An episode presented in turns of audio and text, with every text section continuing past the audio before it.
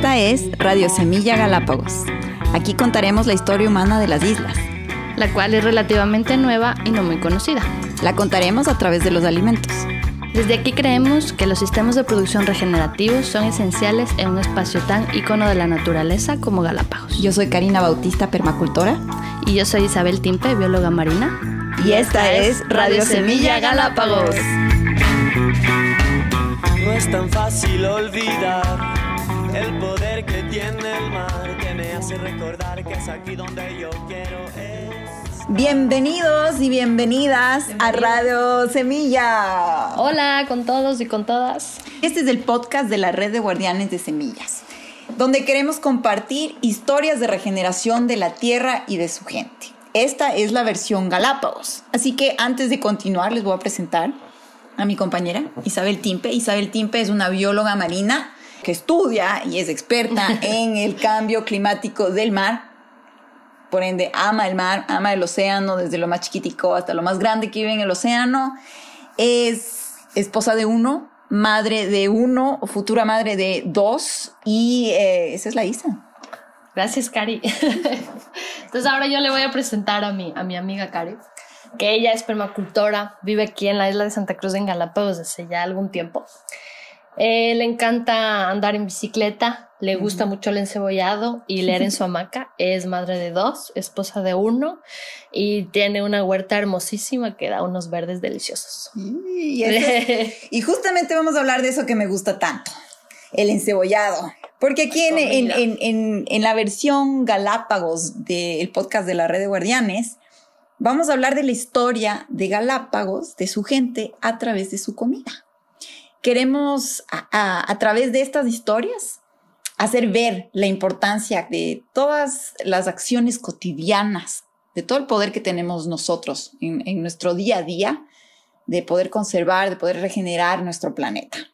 Y por eso aquí en, Galápagos vamos a aprender sobre, sobre la historia de su gente y la historia de Galápagos y estas grandes acciones o cómo podemos contribuir a través del día a día y la comida y aprender de, todos nosotros. Qué rico. Qué rico.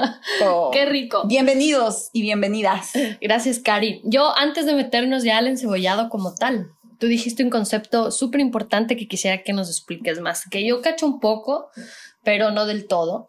Entonces, como tú eres aquí la, la, experta en este tema, pues, ¿qué es regenerativo? Tú mencionaste que vamos a hablar de historias regenerativas y de acciones regenerativas.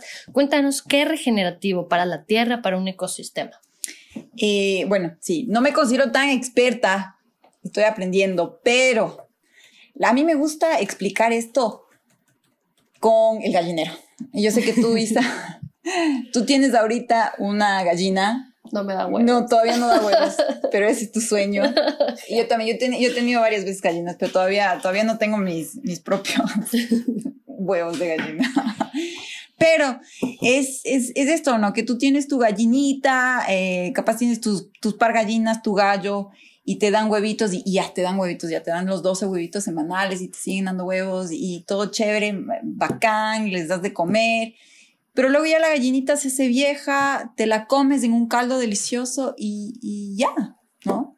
Y ahí quedaron los huevos. Ahí quedaron los huevos. Entonces, si tú, si tú no regeneras el gallinero, es decir, si no cuidas, ¿no? Que, que haya suficiente comida para más gallinitas para que puedan tener eh, pollitos y que esos pollitos crezcan fuertes, que se vuelvan en gallinas, que te vuelvan a poner huevitos, si no les das la vida digna que quieres, tampoco vas a tener la calidad de huevo que quieres, ¿no es cierto? Tú quieres un huevo feliz, un huevo lleno de proteína, entonces vas a tener que tenerles en semi-libertad o en libertad. Entonces, si tú no tienes la conciencia de regenerar al gallinero, entonces te, llegas, te comes la gallina y ya. O sea, regenerar es más o menos ir con la naturaleza, entonces. Exactamente. Entonces, es darle de nuevo lo que le quitas, ¿no es cierto? Y en el tema agrícola, que es en el que estoy yo, las plantas para crecer y para alimentarnos sacan los nutrientes del suelo.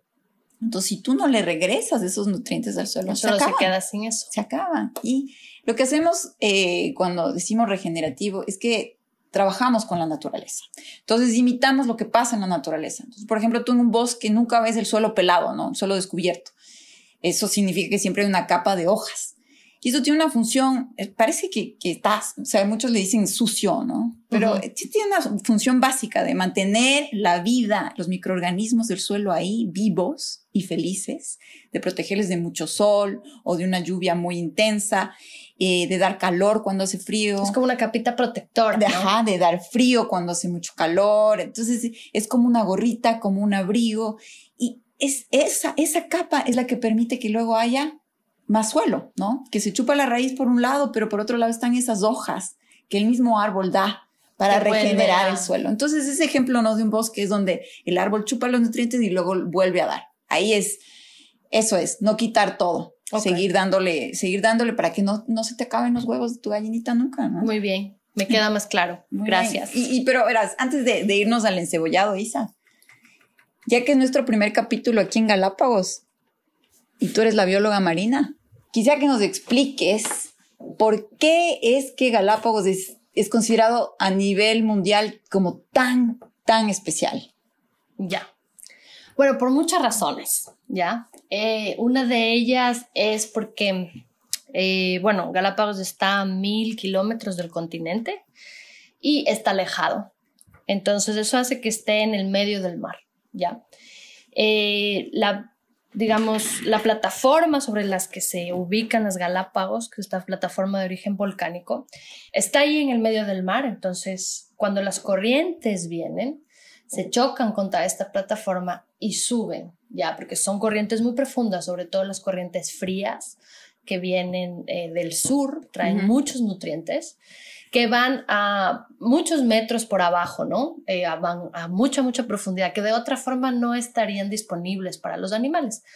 Pero de repente has visto como, como la película de Nemo donde van nadando las tortugas en, en la corriente, así, es como si de repente hubiera una, una, una montaña con esa, en, en- en el camino de esa corriente. Galápagos lo primero es lo que se primero que se chocan. Ajá, es lo y primero se que choca la de arriba y la de abajo. Se choca la de abajo, que es la fría con muchos nutrientes, se choca la de arriba también, que es la de Panamá, y otras, y otras muchas corrientes, ¿no? Entonces, eso hace, eso es lo que se llama surgencia. Surgen los nutrientes que de otra sea, forma suben. suben para arriba, que de otra forma no estarían disponibles.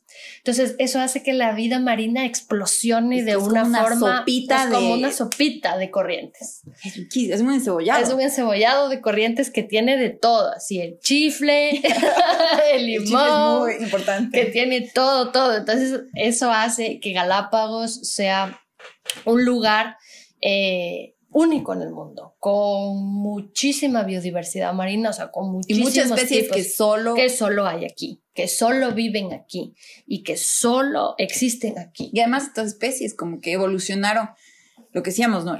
La historia de las personas en Galápagos es muy cortita en comparación con el mundo Claro. entero. Entonces estos animales han evolucionado para sin el humano, entonces no le tienen miedo y eso es lo que le hace bastante especial. Es como ir a un zoológico, pero no es zoológico. Pero abierto, Abierto. natural. Entonces es un privilegio, es un privilegio vivir aquí. y de, y de, de la, o sea, de estos habitantes y de cómo llegaron y de cómo han evolucionado y han reevolucionado también vamos a hablar en, en este capítulo. Entonces, eh, esto hace, todo esto hace de Galápagos un lugar especial y único del mundo. O sea, no creo que haya alguien que tú le menciones Galápagos y diga, bueno, pues es algo así, ¿no?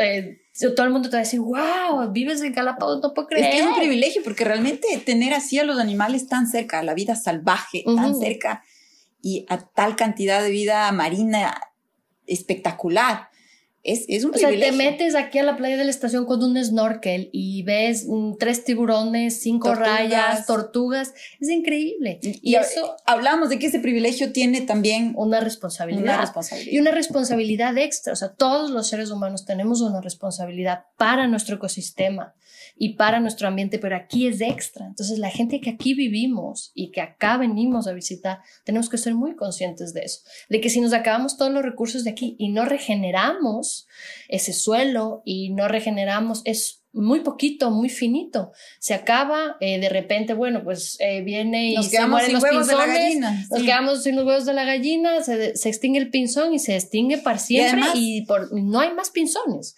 no hay más iguanas marinas. Y además que como residentes permanentes que tenemos más derechos, ¿no es cierto? El ecuatoriano común no puede comprarse aquí tierra.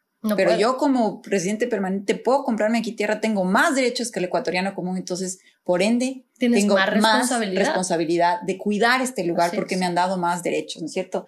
Y, y de eso también es protegido, entonces el área que se puede cultivar, el área donde puedes vivir es muy limitada. Entonces, esa área hay que sacarle el mejor provecho. Claro, estamos rodeando de 97% de área protegida. Y 100% de la reserva marina. Y 100% de la reserva marina. Entonces, sí, es, es, como que nuestras decisiones, ¿no? Cada vez que compramos algo, cada vez que comemos algo, estamos apoyando, estamos como ejerciendo un voto, ¿no? En favor de, de, de algo que le va a afectar negativamente o positivamente a este lugar. Y ese es nuestro poder, nuestro poder de consumo, nuestro poder. Todos tenemos que comer, ¿no es cierto? No todos nos vamos a comprar tantas camisetas en el año, pero al menos todos vamos a comer todos los días. Entonces ahí tenemos el poder de ejercer, ¿no? Este voto hacia un sistema que ayude a conservar este lugar y a regenerarlo, o sea otro que no.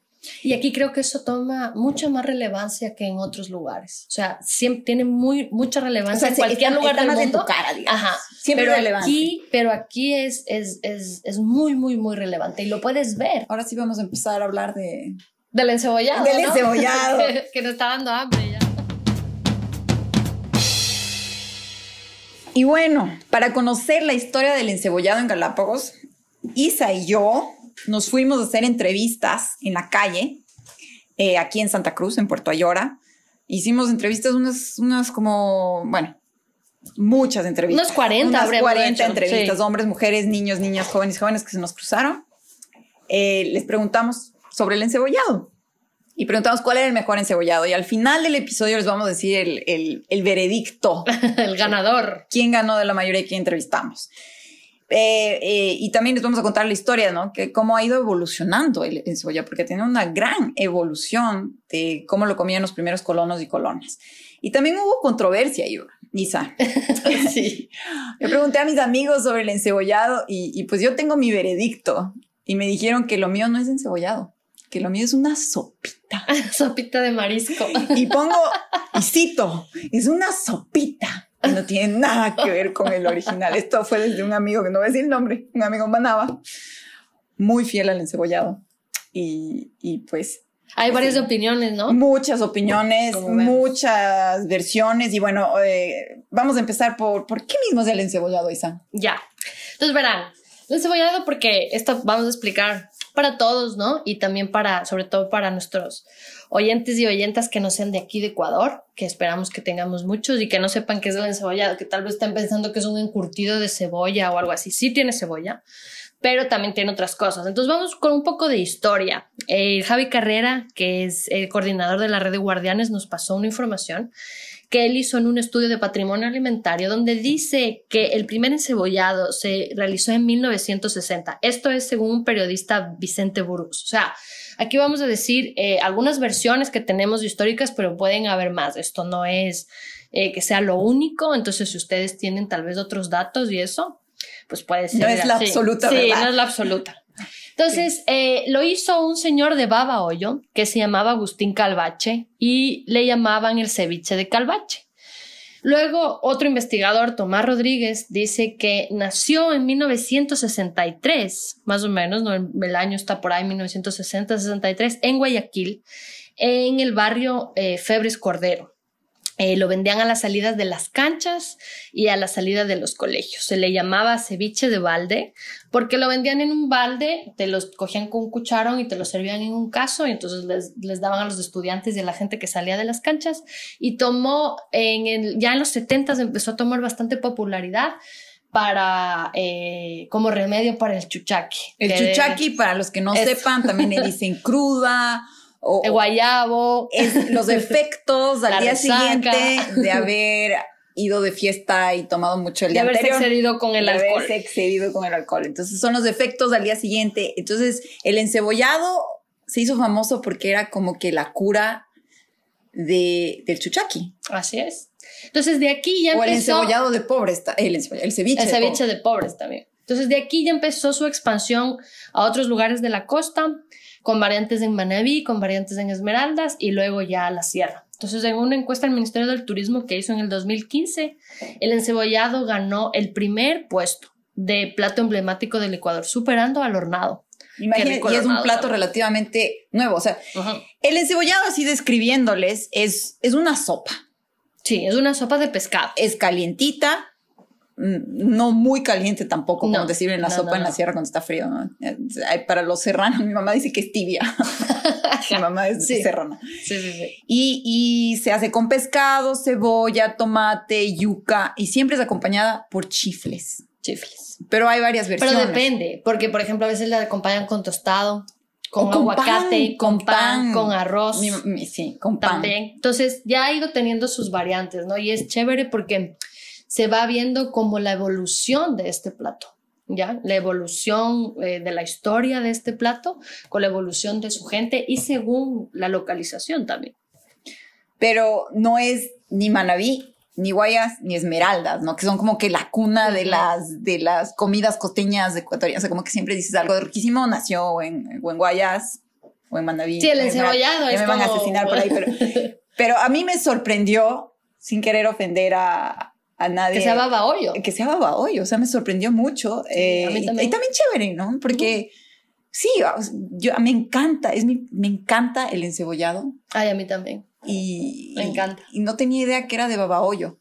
Pero claro, mi sopita. a mí no me gusta muy espeso.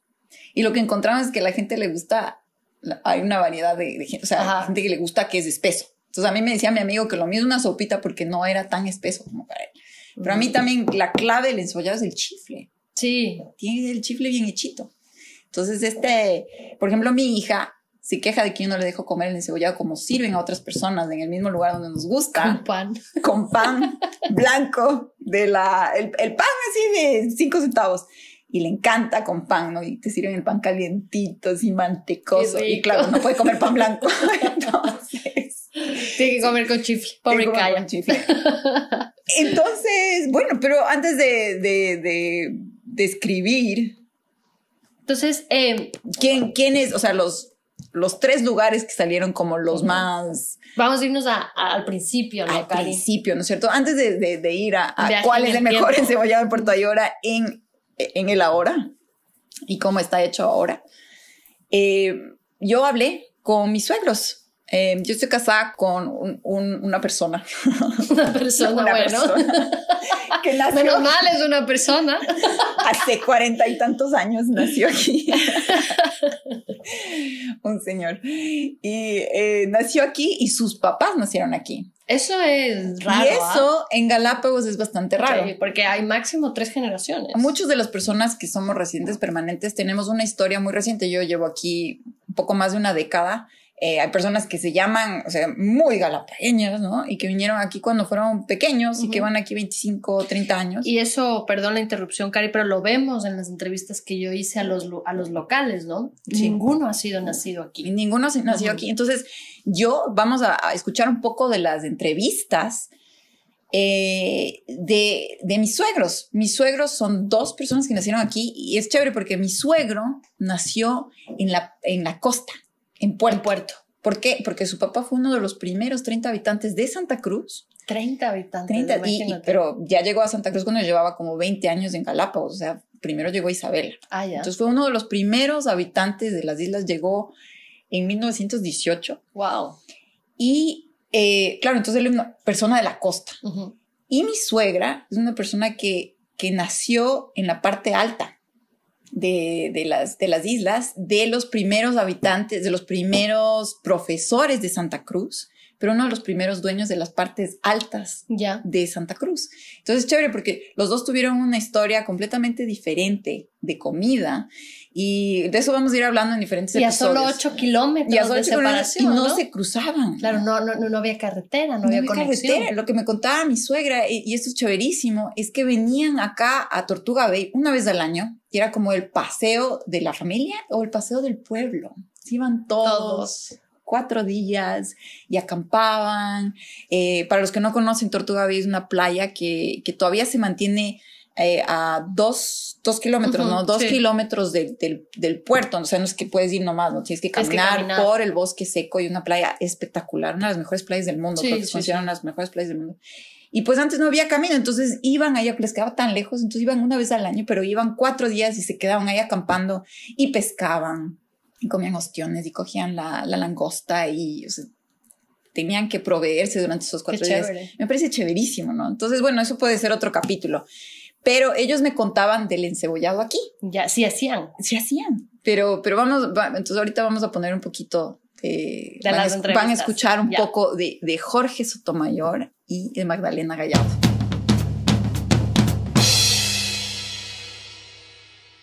¿Y el encebollado? ¿Se comían ustedes de chiquitos el encebollado o ya de adultos?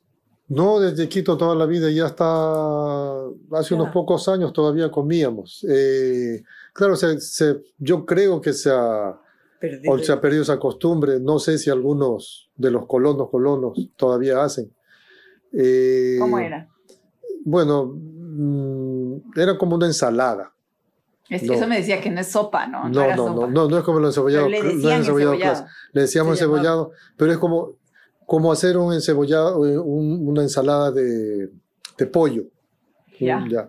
Eh, con cuadritos de yuca, con cebolla, tomate, pimiento. A veces no el tomate, pero por lo menos cebolla, digamos cebolla y pimiento. Y el pescado seco salado. Eh, se, se, se lo, se lo desmenuzaba, se lo desmenuzaba, se lo ponía. ¿Bacalao o...? Bacalao. Bacalao. Claro, es que ahí nos dábamos el lujo solo bacalao. Ah, wow. Sí, es que, es que No no, había más. no, no, no, no, había más y no, los pescadores no cogían otra cosa. O sea, si cogían otra cosa, lo desechaban. ¿no? Y Lisa casi como que la gente decía eso, como que no querían comer y querían comer solo bacalao. Ya. Pero bueno. Wow. Eh, mm, ya digo, se remojaba después de desmenuzado y, y ya se lo revolvía ahí con la cebolla, el, el pimiento, Había que sacarle toda la sal. la sal, eh, sí, toda sí, la sí. sal y se le desmenuzaba y el momento que estaba hirviendo las yucas en cuadritos se le ponía el pescado y se le sacaba a la yuca no había que ponerle sal porque tenía la sal del pescado todo eso se le mezclaba acá con la salsita que tenía de la cebolla y tomate y le hacía eso era el encebollado Ah, es una... Ah. Una sal igual le poníamos este, Una ensalada. ye- hierbita como una y ensalada aceitito y esas cosas. con un poquito de aceite, limón, venía limón y todo eso en la salsa. ¿Y era rico? Claro. Sí, sí, sí. sí. O Claro. sea, no sé si por la costumbre que uno tenía de comer eso, pero uno lo lleva en la mente eso. O sea, como que sueña cuándo comeré otra vez eso. Pero con bacalao. Claro. El Bacalao. momento Claro. que alguien te lo haga tal y como estaba en esa época, creo que vas a hacer una regresión en el tiempo y automáticamente Claro. vas a viajar a, esa ¿Tú época, comiste ese también? ¿no? Sí. Claro. Por mi, mi abuela, La me abuela, sí. hizo algún- alguna- Ella siempre. O sea, ella sí. Claro, hay tra- tradiciones como esas más o menos se perdieron. ¿Y usted comía en la parte alta? ¿Bastante pescado o no? No. Muy de repente cuando subían así, los eh, pescadores hacían como un trueque. Porque antes no era que se vendía. pues. Se Mm. truequeaba y... O nos iban a regalar. Pero de allí, de, muy de repente. Y ahora, el encebollado, ¿qué tal es el encebollado de ahora? O sea, o sea, sí es rico, pero es diferente, es otra cosa. Ya, pues, claro. No tiene Claro, nada que ver. O sea, yo digo malo Pero que se hayan perdido algunas costumbres, algunas tradiciones, no sé. ¿Qué te pareció, Isa? Súper interesante. Bacanísimo. ¿Tú qué? Me encantaría ir a caballo a, eh, a Tortuga Bay. No, y, y esto es un poquito, ¿no? Y vamos a ir hablando más y más con Sí. más colonos y también y colonas de lo que vivieron. Pero algo que a mí me impactó un montón de hablar con mis suegros fue cuánta variedad de cosas habían. O sea, yo Había un lle- montón de cosas. Yo llegué acá a Galápagos hace más de 12 años y siempre fue la impresión de que aquí no había, no había Nada. cómo. O no había cómo, o, O sea, no se cómo, importaba demasiado, pero yo siempre tuve la impresión de que no había cómo producir más. Y ahora que estoy en la agricultura, ya sé que sí hay cómo producir cier- cierta diversidad, pero ellos me contaron de que había aquí full higos, full uvas, que nosotros traemos Uvas, Qué loco. todo traemos de, de las De afuera. chilenas Ah. o inclusive gringas, ¿no? Full uvas, full cebolla, que ahora nos falta de acá, ¿no? De la grande, la paiteña, que yo soy productora y no, no lo he logrado todavía, creo que no es de mi zona, pero pero me impresionó muchísimo de que, de que ellos nunca mencionaron no había suficiente, había suficiente. Entonces, si bien tenían un barco al año, imagínate, un barco al año de provisiones, cuando eran más chiquititos ya lo eran dos, ya lo eran tres, pero lo que les traían siempre, o sea, que lo que no se ha producido aquí son harinas, eh, entonces tenían un pan limitado, entonces eh, el encebollado siempre iba con verde. Con verde. Con chifle o con verde. Pero no, si bien no tenían pan todo el año, la harina se las acababa a mitad de año antes de que venga el barco. Se adaptaban y había full cosas más. Imagínate que había full trueque, lo que decía mi suegra, ¿no? Que había full trueque o que tenían a regalar, pero que ella no sintió necesidad ni siquiera de pescado, viviendo en una isla, ¿no? Tenía full y que luego ya producían chancho y sacaban todo el chancho y ni siquiera usaban el aceite que traía el barco. Entonces, es, ese ejemplo creo que vale la pena resaltar y decir, aquí sí se pudo. Desde luego. Y sí pudimos tener uvas y higos galapagueños. Y siempre has visto que, que, tenemos como esta cosa de siempre todo tiempo pasado fue mejor, ¿no? Todo tiempo pasado fue mejor. Y que siempre es un, un, refrán. Pero creo que eso se refiere mucho que antes eh, respetábamos más los límites que tenía la naturaleza y teníamos, o sea, lo que había eh, lo disfrutábamos al máximo y estábamos bien con eso. Y eso, ¿sabes que Eso decía mi, mi suegro. Aquí, al menos en Galápagos, era, era lo... Tenías lo que tenías, ¿cierto? Entonces tenía, y tenías que proveerte porque es que no había, no había... Porque si no te morías de Provincias donde podías irte nadando al lado, ¿no? Entonces, si no te morías de hambre, pero no pasaban hambre, había mucha diversidad. Y lo chévere que él me decía es, no tenían ni energía eléctrica, ¿no? Entonces tenían estos guardafríos. Entonces te salaban la carne, este beef jerky que estábamos hablando que nos encanta. Pero también eh, lo que hacían estos guardafríos, pero él decía, pero nos comía, o sea, si ya veías que algo estaba daño, te comía rapidito. Y no había desperdicio.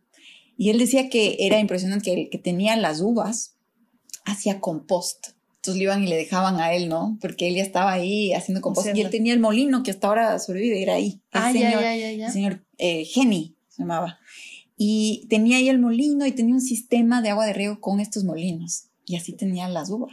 Wow. Entonces es impresionante ver que esa es la tecnología que necesitamos para, para suplir, ¿no? No necesitamos...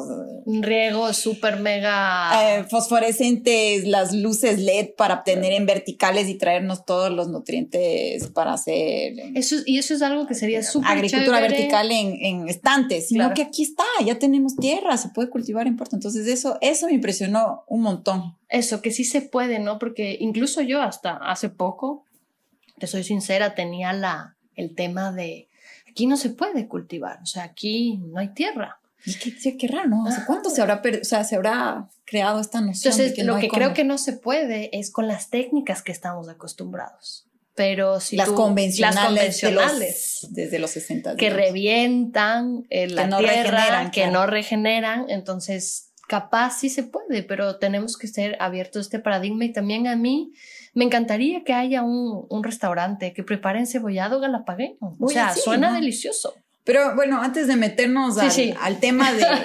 bueno, porque sí, el encebollado era diferente. Era diferente. Era con lo que había. Era diferente. Y no era sopita. Pero, pero antes de eso, cuenta, cuenta tú que, tú que hablaste con los tres finalistas. Y ya, les vamos a mencionar los finalistas. Entonces. ¿Cómo, cómo es que se difieren, no? Porque el mío era la sopita, según mi amigo Entonces, bueno, eh, más o menos todos, todos los, los, finalistas que fueron tres de los restaurantes, digamos, eh, les entrevisté a los dueños de los restaurantes. Eh, todos tienen eh, una receta especial. La mayoría de ellos... pero todos tienen como que los sí, mismos ingredientes. Sí, pero tienen los mismos ingredientes. ¿no? Entonces utilizan pimiento, utilizan tomate, yuca, cebolla, albacora de aquí. Entonces... Que es atún. Que es atún, sí, que es el atún que esos, digamos, son los ingredientes principales. Los consiguen de aquí, o sea, es producto local. Si de repente entramos en otra pandemia, por ejemplo, y se cierra el mundo y se cierra Galápagos y no entra en un barco, se podría seguir haciendo el encebollado con ah. algunas modificaciones. o sea, la mayor parte del encebollado se encuentra con ingredientes de acá. Se encuentra aquí. Entonces eso es un producto responsable. Vayan a comer encebollado. Eso, eso es genial y además es un producto también nutritivo. La mayoría, bueno, la mayoría no todos, los dueños de los restaurantes eh, vinieron a Galápagos hace bastantes años. Unos hace 40 años. Pero ninguno nació aquí. de, los tres, de, los, tres, finalistas. Otros hace 20 años, otros hace 13 años. O sea, el más viejo de hace 20 años. El 40. 40 años. 40 años 40 en Galápagos. años. Wow. 40 años y la mayoría, las recetas son herencia de su familia. Entonces, o el hermano hacen cebollados como por ejemplo el del, el del chino. que A ver, a hace ver, vamos a hablar entonces. Entonces, ¿cuáles son los tres Sí, ya finalistas? vamos a dar nombre. Entonces, los finalistas son el encebollado del chino, Ya, el del guille y el pez volador. ya. Esos fueron los top tres Y entonces, de Puerto entonces, Llora. el encebollado del chino, ¿de, ¿de dónde viene? ¿De dónde es el origen? O sea, de versión es? esmeraldas. Ah, versión Entonces, eh, el chino es del hermano, porque claro, yo voy al restaurante y digo, oiga, ¿puedo hablar con el chino? y me dice, no, no, la señora es la dueña. ah, entonces es una china. Ajá, no, no es china. Su hermano eh, le dicen el chino. En Esmeralda. En Esmeraldas. Y él tiene los encebollados del chino en Entonces Esmeraldas. es una sucursal Es una sucursal. De un encebollado que ya es famoso Ajá. en Esmeralda. Entonces vino una vez su hermano de paseo, ñaña, llévame a probar un encebollado. Y dice, no, los encebollados de aquí no me gustan, te voy a dar la receta y te abres una sucursal. Y la gente dice que es muy rico porque, claro, el, el encebollado chino dice, ah, van a Galápagos, vayan donde mi hermana, que es la sucursal, y dice que sabe igualito. Entonces la Entonces ya señora... vienen recomendados. Sí, y Ya. está muy orgullosa de que sabe exactamente al de su hermano. Igual que en Esmeralda. Igual. Eh, lo único que no encuentra la señora aquí es el achote, porque viene el achote en semilla. Y, pero, la cebolla un poco, pero el resto todo es de aquí. Ellos hacen los chifles ahí, eh, compran de la parte alta la mayoría de las cosas. Entonces ella dice que podría hacer un encebollado perfectamente con producto solo local. Mm, muy bien. Luego el del pez volador eh, es un encebollado diferente al del que yo estaba acostumbrada. No lo había probado, pero me gustó. Eh, es una sopita más clarita, más clarita, eh, más natural. No tiene tanto condimento, no tiene ese color así como ese rojito. porque no utiliza chote. Porque ¿no? no utiliza chote. Entonces, eh, él dice que fue el primero que empezó a hacer el encebollado con albacora. Porque, claro, la gente viene y dice, ah, mira, le copiaron el nombre al pez volador de Guayaquil, que es esta picantería, pero él también es una sucursal Ah, ¿de dónde? De Guayaquil. de Guayaquil. La dueña del pez volador Versión Esmeraldas ajá, y versión Guayaquil. es su prima, Ah, es la prima de este señor. Entonces, de Don otra Duplá. sucursal. Entonces vino un día y le dijo, oye, prima, mire que ya no quiero trabajar en el mar, estoy cansado. Le dijo, yo te mando la receta y te mando una tarrina para que le hagas igualito. Entonces le das de ahí. Y él es el primero que hacía con albacora, porque aquí antes de él coincide que se hacía el encebollado con bacalao. Como decían antes los peruanos, claro. Nunca con otro. Nunca. Que de hecho la gente no pescaba albacora porque decían que era un pescado negro. Es de desecho, claro. Lo, no lo les botaban. gustaba. No les gustaba y no lo pescaban. Entonces él se, él se traía el pescado de afuera. Wow. Porque sabes que mis suegros me decían que, que lo que pescaban así, eh, pesca incidental, al Ajá. pescar el bacalao, botaban. Sí, sí, botaban botaban. full- Imagínate, full y ahora la, la, la albacora es tan preciada, ¿no? Sí. Y es básica. A mí, a mí me encanta. Entonces, eh, y que él fue el de los primeros que empezó a hacer lo que lo hacía por allá por el Colegio Galápagos y le fue muy bien, a la gente le gustó y a partir de ahí, pues, su negocio. Eh, Ruth, la señora del Guille, nos dijo que ella, bueno, ella es de Nación Esmeraldas, pero que vivió en Guayaquil y que vino aquí también para... Es como el mix. Ajá. Entonces tenemos esmeraldas aquí. Sí, ajá. Para buscar, para buscar eh, un mejor futuro para su familia y todo. Dijo que fue una travesía porque vino en barco, imagínate. Y esa es la historia de migración, sí, ¿no? así es, así Esa- es. La, la- la historia humana es una historia de migración, por buscar un mejor, un mejor futuro. un mejor futuro o un cambio, darle algo diferente y Y, y no estancarse, si ves que estás estancado en un sitio. todos pues, migramos. Todos Todos, migramos, todos. Y- sí. Y, todos tenemos una historia de migración. Yo misma, nuestra familia, te pones a pensar, todos hemos migrado. no, y aquí Galápagos está muy presente. Aquí ¿no? muy presente. Solo con el hecho de que son muy pocos los que nacieron aquí y que sus padres nacieron aquí. Y, hay- y hay Entonces, una la línea migración de corta, migración ¿no? está muy cercana y sabes de dónde Sí. vinieron, sabes del nombre y apellido. Entonces, eso, eso yo ya no sé quién, quién llegó a Ecuador de mis, de mis No, raíces europeas. historia muy, muy larga. Ni mi raíz indígena, no tengo idea de, de Ujú. qué indígena, o sea, ya, ya soy una mezcolanza, no sé, ¿no? Pero aquí sabes nombre, apellido y el pueblo de donde vinieron. Y, y el año. el Y año. el año. Yo llegué tal año. Y, y lo que me, me interesa muchísimo de, de Galápagos es que todavía, como tus suegros, puedes tener contacto con esa gente. Sí. O sea, lo- los ves. No, y sabes, por ejemplo, mi suegro me decía, ¿no? Que su papá a los 15 años huyó de su casa, me imagino que no tenía una situación muy bacán, Y como estaba por Guayaquil, se metió al, o sea, estaba trabajando ahí en el puerto y alguien le dijo, mira, este barco se va a unas islas Galápagos. Dijo, ay, ya, acá me voy. Y necesitan, le pagaban un poquito y luego vino, se fue Isabel y dijo, ah, qué chévere, y se quedó. Entonces imagínate, ¿no? No supieras por qué, o sea, yo, yo no sé por qué mi ancest- mis ancestros Claro, terminamos donde, vinieron. donde estamos, pero sé que soy fruto de muchas migraciones.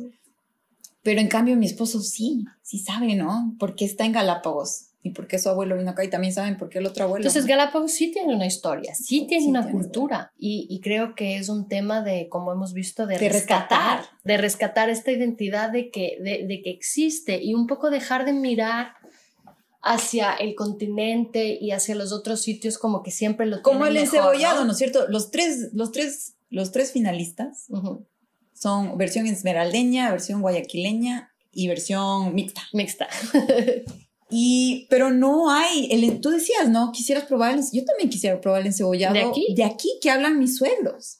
¿Y por qué no podemos probar eso? O, o me gustaría que alguien me hubiera dicho como, mira, esta es la receta original, pero yo le pongo un toque especial con, yo qué sé, la hierba, el, mo- el monte que me crece aquí, que solo crece en Bellavista, y eso le da un valor agregado. O sea, creo que, y eso es algo muy ecuatoriano, copiamos un montón.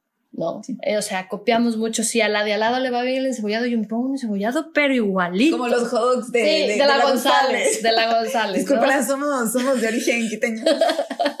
y sí, pues es que primero hubo un carrito y después hubo 100 carritos. Claro, entonces eh, es un, o sea, personalmente sí es chévere y rico, pero el valor agregado es súper importante. Y más, y, qué, ¿y qué más si le puedes presentar un producto, por ejemplo, a un turista que tenga ese valor agregado, que sea diferente? Sí, esto es un encebollado, pero tiene este toque y es hecho con producto de aquí, con producto que ayuda a que esas tortugas hermosas que tú ves, esos tiburones martillos increíbles que tú ves cuando buceas, ese cormorano volador, esa iguana, eso esté protegido, porque todo está No, conectado. y el patrimonio cultural, ¿no? También, que viene de este patrimonio gastronómico que en cierta manera, eh, bueno, también pasa en el continente que lo hemos perdido en cierta manera, pero, pero aquí ni siquiera se conoce. Mira que, Claro, que, desconocido. que tú vas aquí tantos años, yo voy aquí tantos años y, Es la y- primera vez que y llegó esto. el podcast y recién nos enteramos de cómo era el encebollado. 2020. y quizá mucho más tiempo de lo que, que lleva los otros encebollados. ¿Y, ¿Y por qué no estamos vendiendo esa identidad también o mostrándole al turista, no? Y de hecho, ¿te acuerdas que hablamos que hubo este proyecto de recuperación que, que quisieron algunos chefs, que sería chévere como en el próximo podcast hablar de eso, de, de Ujú. recuperación de recetas tradicionales, ¿no? Pero eh, no, no sé en qué quedó su proyecto, pero si, si algo... Pero yo no llegué, yo, yo no escuché, o sea, si, si tienen eso sería chévere compartirlo, Ujú, ¿no? Y Porque ahí quedó, o sea, tú no es que, o sea, como, digamos, como ciudadano de, de a pie, yo me voy y es mucho más fácil pegarse una pizza aquí en Puerto Ayora que pegarse un encebollado galapagueño. Sí, Es mucho más asequible. ¿no? Y, y todo lo que, o sea, eso vamos a seguir hablando, ¿no? Con más colones, colones y con, también sacando de lo que salió con mis suegros. Yo hablé con mis suegros como una hora y salieron cosas tan maravillosas. Se comían el muyuyo de aquí. ¡Wow! Y- las pepitas. Y las pepitas, y me decían que es como uva, ¿no? Y eso es algo que es como un árbol de manzanas, no puedes sembrar el muyuyo, que es, en- Ujú. es endémico o nativo. Ahí disculparán Sí, no. científicos y científicas, Sí, no sí, me asesinen. Em, No, no, no, no estoy no sé, pero de qué es nativo o endémico, Ujú. pero, pero está aquí, ¿no? Entonces tú siembras y puedes cosechar y seguir reproduciéndolo. O sea, no está, no está mal el consumirlo para poder aprovecharlo. Es más, si algo hemos hecho los humanos es conservar las especies que nos sirven o que consumimos más, tipo Claro. maíz, ¿no? Tipo papa. O sea, seguimos Tomate. consumiendo y, y- y siguen creándose variedades y, y perduran miles de años. ¿Por qué? Porque nos gustan. Y yo, mira, yo, yo ¿no? tuve un conflicto bien grande cuando llegué aquí en. Galápagos en el tema de consumo, porque yo, a mí me gusta consumir mucho, mucha ensalada y mucha fruta. Entonces, realmente no es para hacerte propaganda, pero hasta que... Hasta que... prueba. Huerta Luna. hasta que llegué a tus verdes, me frustraba muchísimo, porque yo no me como un poquito de ensalada. O sea, yo me como platos enteros de ensalada porque soy así. Entonces, y me gusta, y me gusta meterle nueces y queso y cosas. Y, claro, había, tenía disponible eh, estas lechugas insulsas que vienen del, del continente, que pero, son... Pero ¿por qué yo llegué a sembrar? Es porque cuando yo llegué aquí no había la opción de yo con mi poder de consumo apoyar a un sistema que conserve las islas. Ajá. O sea, o era comprar cosas de afuera, o era comprar cosas que con un origen desconocido o de agricultura convencional. Y sin querer herir a ningún agricultor o agricultora local, pero cuando yo vine, yo quería comer sin químicos, porque esa es mi decisión de consumo. Quería apoyar a un agricultor o agricultora regenerativo y no encontré en el mercado. Entonces me fui, formamos un grupo eh, ciudadano, Slow Food, y nos fuimos a visitar fincas y a buscar esas fincas y no encontramos, no, encontramos ni una sola o uno solo regenerativo. Entonces yo me puse a, a, a sembrar también porque dije, quería que alguien lo haga, ¿no? Pero es, es difícil pedirle a alguien que siembre como tú quieres cuando ellos van a asumir la pérdida. Entonces, muy injusto. Entonces dije, no, pues me están diciendo que no es posible, entonces yo, yo voy a ver si es posible, ¿no? Entonces empecé porque yo quería comer, como tú dices, ¿no? Verdes con sabor. Entonces, ¿qué pasó? Y mis suegros me contaban que sí se podía. Sí se podía. Entonces, como ellos me contaron que sí se podía, te inspiraron. Baja, y, y, yo comencé a sembrar en la, en la tierra que heredó mi, mi esposo, ¿no? También y, y, más allá del tema químicos, que creo que es súper importante, ¿no? Eh, es un tema de la huella de carbono, que creo que debemos estar muy conscientes. O sea, el precio no solo económico de esa lechuga, que es súper elevado, que te costaba 7 dólares. Entonces llegó un punto en que dije, basta, o sea, no voy a comprar esto. Eh, es todo el recorrido que tiene esa lechuga hasta llegar acá, ¿no? Desde su sembrío el tractor que se usa, eh, la recolección, entonces viene en el camión, el empaque porque viene en una fábrica. Luego el avión. Luego el avión, luego del avión eh, va, va, por la carga con, con el vallas o con el otro y llega a casa. Ya te llega después de 5, 6, 7, 8, 9 transportes de empaques y cosas. Y obviamente lo que te llega no, no solo se siente en el bolsillo, sino que se siente en el sabor. No, y ese es del voto, ¿no es cierto? Tú compras eso, y que no es local, y, bueno, capaz que no sabes. ¿no? capaz que no pero, sabes. Pero ese es nuestro poder, informarnos y decir, ok, si esto no es local, me informo y digo que, bueno, si no sé de dónde viene, pero viene de un lugar muy lejano, entonces hay muchísima em, gasolina, muchísimo combustible fósil aquí, que es lo que contribuye al cambio climático. Y entonces estoy contribuyendo a que eso se continúe. Pero si apoyo a mi productor local, no solo estoy apoyando a que haya menos gasolina en el transporte, sino que también alguien de mi comunidad tenga un ingreso y ese ingreso me va a regresar, ¿no es cierto? Porque él o, él o ella va a gastar en esta y comunidad. tengo un trabajo que esté cuidando donde yo vivo. y solo con tu decisión de consumo. Y todo está conectado, porque por, por, ejemplo dirá una persona, bueno, yo me dedico al turismo, a mí que esto de la agricultura pues ni me va ni me viene, ¿no? Pero pues, come. No, y comes, y además está, está conectado, porque el turista que viene a tu agencia, ¿a qué viene? Viene a ver los tiburones, viene a ver las tortugas, viene a ver las iguanas. Si tú no cuidas de ese ecosistema y lo envenenas y está mal, las iguanas se van a morir. Los tiburones se van a ir. Entonces, el turista ya no va a venir. Entonces, sí está conectado. No, sí, o sea, apoyar una agricultura regenerativa es apoyar a que los ecosistemas estén saludables. Así es. Y sabes que Justo estaba hablando de esto con personas de aquí, colonos de, de, San Cristóbal. Y él me contaba y me decía, mi esposa le encanta la papa. Y ella me dice, yo no podría vivir sin importaciones porque me encanta la papa. Y aquí hice producción de papa, pero no todo el año. Claro. Y, como que dice, yo soy serrana y me encanta la papa.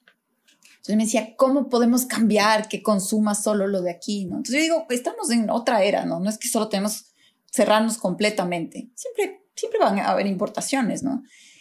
Pero sí podemos reducirlas dramáticamente si aprendemos a comer también reemplazos. Así es. ¿No es cierto? Está la yuca, está el camote que se produce súper bien aquí, está la papachina, que, que, a nosotros nos encanta. a la isla no tanto, pero tenemos que enseñar a cocinar la papachina. Tengo, tengo que, tengo que, tengo que aprender a quererle, tengo que aprender Pero también ahí viene la revolución, ¿no es cierto? En donde los chefs pueden tomar quizá el encebollado de antes y añadirle, yo qué sé, puré de papachina o algo delicioso. Y quizás la papachina encurtida con el no sé qué es riquísimo. El chayote que están aquí produciendo la señora Ramón, que, que una finca hermosa el otro día. es espectacular en encurtido y ahora que hay gente que ya no come nada de, de- de- que son veganos, Ujú. entonces le haces con un, con un jirón que queda delicioso. El jirón es un tipo de zapallo eh, que crece aquí súper bien. El- ese, ese duro que tiene Ujú. la, la cáscara súper Y dura. por un error de mi hijo que, que- que casi quema todo el banco de semillas. Las semillas de jirón que yo estaba guardando para el banco de semillas se, se tostaron en el horno porque él prendió el horno, porque ahí las guardaba porque era el único lugar oscuro de mi casa. Y, y lo que resultó fue que tuvimos unas semillas crocantes. Qué rico, como deliciosas, pipas. Ajá, deliciosas. Ajá. Que no sabíamos que se podía, o sea, sabíamos que las de Sambo ya habíamos intentado hacerlo, pero no. Entonces, eh, sí, no, Y así, Rescatando- así, claro, así surge. Esta identidad con lo que hay aquí. Entonces sí podemos, con nuestro poder de consumo, motivar a que más agricultores tengan prácticas responsables o que más chefs se interesen en los productos, entre comillas, desconocidos. O sea, o volver a conocer a aquellos que comían antes. Y ¿no? quitarnos ese cliché de que orgánico es, es más caro e inalcanzable. No, para ¿no? nada. O sea, no, yo creo que yo de eso me he dado cuenta. Y, y, y sí, estamos muy acostumbrados a- al tema químicos, pero cuando cambias a no químico, es una diferencia Lo sientes. brutal. Es que es brutal. No solo lo sientes en tu cuerpo, lo sientes en el sabor. O sea, yo me acuerdo la primera vez que probé tus verdes fue como, ¡Wow! O sea, además tenía una lechuga que picaba y la otra que sabía medio a menta. Además, ten- así aquí, hay- aquí surgen unos como injertos, ¿no? Unas, unas cosas evolucionadas entre kales y lechugas, no sé qué, que es como, ¡wow! O Sí, sea, ¿no? y es también identificar que crece bien aquí, Ajá. ¿no? Que de lo que ya, ya está aquí, que, que más podemos comer del que ya trajeron. Pero hablando de los tres finalistas, Sí, vamos Isa, a ir con el ganador. Entonces no, solo el encebollado del chino creo que no mencionamos el eh, Sí, sí, que venía en Esmeralda. El que no hablamos mucho fue el del Guille. del Guille, sí. Y aquí yo voy a hacer un... el Guille es mi favorito. Pues sí, considero una sopita, según mi amigo Manaba. Y el cuarto fue un, un restaurante Manaba, ¿no? Ah, sí, sí. el, el chique, Ajá. El, el chiqui, perdón, el chiqui. Pero bueno, los tres primeros, de- el guille que el guille para mí es el mejor encebollado de Puerto Ayora. Eh, Además, los otros platos del Guille que tiene son buenísimos. Son Porque el, buenísimos. el chino y el pez volador solo tienen cebollado. pero a mí me encanta el guille porque eh, no solo siento los productos locales ahí también, pero es, y coincido aquí con mi amigo Santiago Carrera, un chef local, que tú le puedes, o sea, te da como que la base y tú le puedes eh, tunear como tú quieras. Y esto le encanta a mi hija, es el plato favorito de mi hija también, de mi hija Kaya, que tiene seis años. Y le puedes poner aceitito, te ponen ahí, ¿no? Más, más limoncito, o sea, como que le puedes tunear ahí. Y el chifle es espectacular. Qué rico. Y te lo sacan calientito, delgadito, crujientito, Recién no grasoso, oh, espectacular. Entonces, el Guille, yo he probado los otros dos. eh, debería darles chance porque no les he hecho. Ujú. Pero bueno, no fue el ganador. No, no fue el ganador. A ver, ¿cuál, cuál fue? El ganador fue el chino. De largo. De largo, de largo. Y Todos, todos. De, de hecho, la, la cari me debe un encebollado. No, Yo dije que el Guille va a ganar. Pero, Verás, es el, yo- el yo- más joven, ¿no? Sí, O sea, le es el más joven. cancha. Verás, es. eh, no realmente, el más joven es el chino, porque empezaron en el 2017. Ah. El Guille lleva 13 años y el pez volador lleva como 20 y pico de años. Entonces, el más viejo es el pez volador. Pero debo decir que el Don Duplá me invitó uno. Todos me invitaron en cebollado, muchas gracias. Pero no me pueden comer tres. Entonces, el, el chino yo ya había probado porque ese era mi favorito, siempre íbamos allá. El Guille ya había probado y el del pez volador no había probado. Entonces lo probé diferente en aspecto, mucho más clarito, mucho más sencillo, mucho más natural, que de hecho eso dice el señor que es como su secreto, que sea natural, y me gustó bastante. Entonces ahí están, entre, antes tenía favorito así el chino, pero ahora está entre el, El chino es más chino. espeso. Sí, es más espeso. Y eso es lo que me decían a mí, me criticaban porque no, el guille no puede ser, porque es, es espeso, como que el de encebollado original es espeso. Pero si te pones a ver, el encebollado original no es ni una sopa aquí en Galápagos. Claro, entonces. Es una eh, ensalada. Y depende, ¿no? O sea, entonces, claro, si, si, si, si venimos de dónde es y que el encebollado nació en Guayaquil, vemos que ni siquiera nació en Guayaquil. Entonces, eh, creo que es- hay diferentes matices según diferentes personas, ¿no? Sí, no hay una verdad absoluta, como todo en la vida. Y, y yo sí Eh, quería dejarles como esta cosita que así como pensar, ¿no? De qué chévere sería como tal vez recuperar estas tradiciones eh, locales para empezar a crear o empezar a descubrir, porque ya está creada esta cultura que siempre se dice que en Galápagos no hay cultura, que en Galápagos no hay Sí, esto, sí, que en sí Galápagos hay, no hay, hay mucha identidad, hay. pero está, está guardada ahí en estos colonos y colonas Ajá. O, o, ja, o en la gente que llegó y hace es mucho tiempo. difícil, yo, yo creo que es un sitio difícil de crear esa cultura, porque claro, todos los que vivimos aquí venimos unos de allá, otros de acá, otros de más allá, y o antes o después, pero todos venimos de afuera. Entonces, creo que sí sería chévere como volver a recuperar eso. A mí me encantaría probar un encebollado así. Sí, Me encantaría. y la revolución con este conocimiento o con estos productos que ya están aquí hace tiempo y no les paramos zona, como esta señora Ramón también, que, que unas finqueras súper chéveres, que están sem- eh, sembrando algo que su papá trajo hace muchos años, que es un pepino húngaro, le dice Ya. así su papá. Muchas cosas aquí que han cambiado el nombre, que les dicen Ujú. diferente de lo que le conoce la gente. Entonces, es como una berenjena verde flaca, Gigante. gigante. Y muy rica, muy rica. Te lo puedes comer crudo, cocinado. Entonces digo, mira, esto crece súper bien aquí, igual el jirón. Entonces son cosas con las que podemos crear, igual la papachina, eh, al que me gusta la papachina, hay camote, hay, crece súper bien la choccha, y que es deliciosa y un excelente reemplazo al pimiento. Y si bien el pimiento crece bien, ¿no? Eh, crece bien todo el año si tienes invernadero. Claro. Si no tienes invernadero, en partes como donde yo estoy con mi finca, no crece bien todo el año.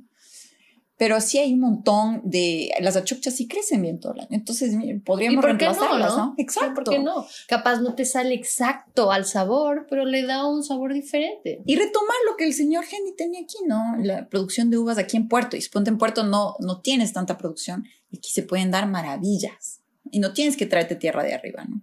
Puedes crear el suelo aquí mismo y hacer maravillas, porque esta es la tierra que eh, tiene más filtración, es más calientito. Entonces puedes producir cosas como higos, tamarindos, almendras, uvas y tomate, pimiento todo el año sin El invernadero. tema de fruta, que aquí es bien escaso. No, y mis, y mis suegros contaban que tenían muchísima fruta. Imagínate. Y ahora nos quejamos de de que- hecho, el Daniel decía que su, su postre eran toronjas.